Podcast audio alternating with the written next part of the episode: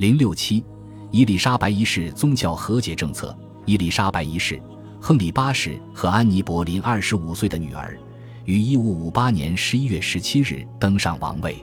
起初，他的重点是解决宗教问题，他的个人信条仍然难以捉摸，但他最初的目的可能是恢复他父亲的宗教立法，重建自己的王权至尊，与罗马教廷决裂，允许以改革之后的形式举行圣餐仪式，仅此而已。如果真是这样的话，他的首席顾问威廉·瑟希尔 （William Cecil） 后来的伯利勋爵比他更加高明。他本人就是一位热情的新教徒，也是玛丽时期流亡者的著名盟友和支持者。他通过正当或不正当的手段设计了自己所倾向的条款。一五五九年一月议会开会时，塞西尔和他的密友贝德福德伯爵提出议案，重新确立王权至尊，要依据克兰麦一五五二年公祷书的完整新教礼拜仪式。但当这些遭到玛丽时期的主教们和保守派的反对，塞西尔为此设下了圈套。三月三十一日，在威斯敏斯特发起了一场辩论，争论焦点集中在圣经所主张之教义上。当天，主教徒走出了大教堂，塞西尔取得了宣传上的胜利，两位主教甚至被监禁。没错，伊丽莎白被称为至高无上的统治者，而不是英国教会至高无上的领袖。这旨在尽量减少神圣君主制对一个女人的影响，但是，在没有一位教士同意的情况下，至尊法案和信仰划一法案终于通过了，在宪法史上是头一回。天主教的护教论者发出了违规的抗议声，他们指责塞西尔实行高压政治，部分通过暴力，部分通过恐惧。另一项法案把前修道院财产归还给王室。因为玛丽以牺牲个人利益为代价，已经开始把这部分财产归还给教会了，而后一项法案则以牺牲主教利益为代价，巩固了王室的财产。伊丽莎白一世的宗教和解政策于1563年完成，当时宗教会议批准了定义英格兰圣公会教义的三十九条信纲，这些是基于爱德华统治时期由克兰麦起草的四十二条。最后，1571年。宗教和解运动比教会统一条例更加严酷，因为捐款法要求所有受益的神职人员要么同意三十九条信纲，要么辞职。之后，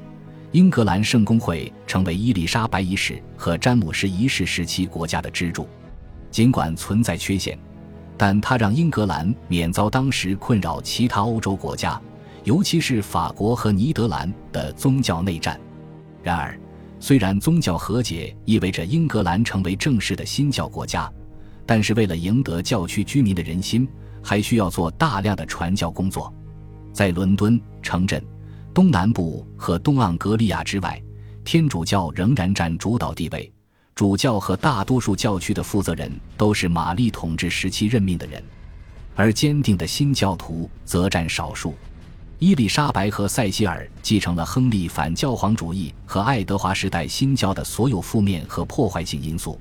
但他们没有足够的资源建立改革后的教会。不过，纯粹以教会的方式看待他们的任务是不妥的。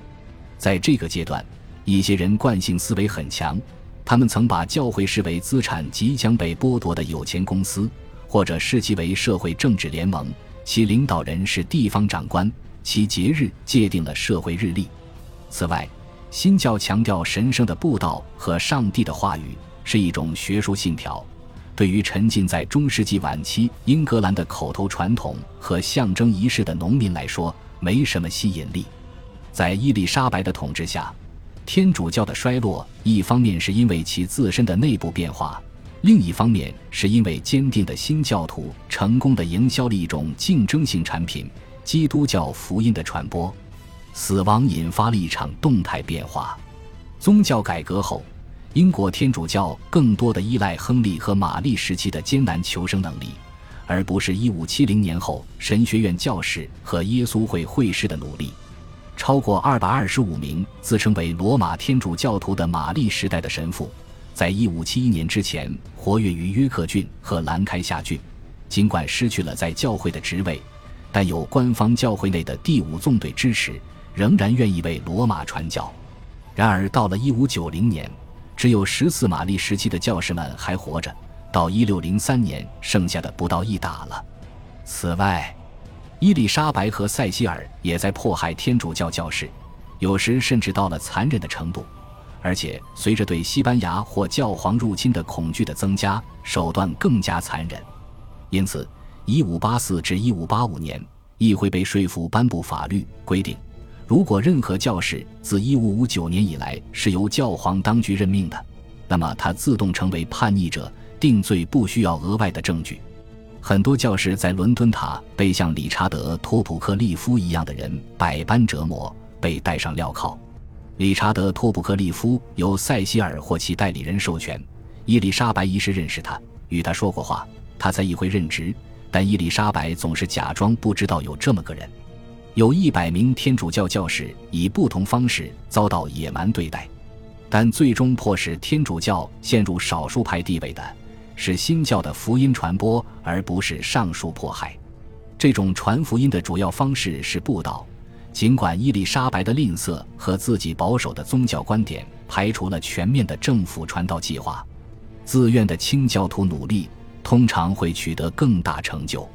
在亨利八世和爱德华六世的统治下，宗教改革的动力主要来自政权本身；而在伊丽莎白的统治下，主要推力来自下层。清教徒是一个贬义词，用于表示保守派所反对的意见的性质和程度。清教徒是指教会叛逆者或更热切的新教徒，但清教徒价值观的核心在于新教徒在腐败和顽固不化的世界里分别为圣的能力。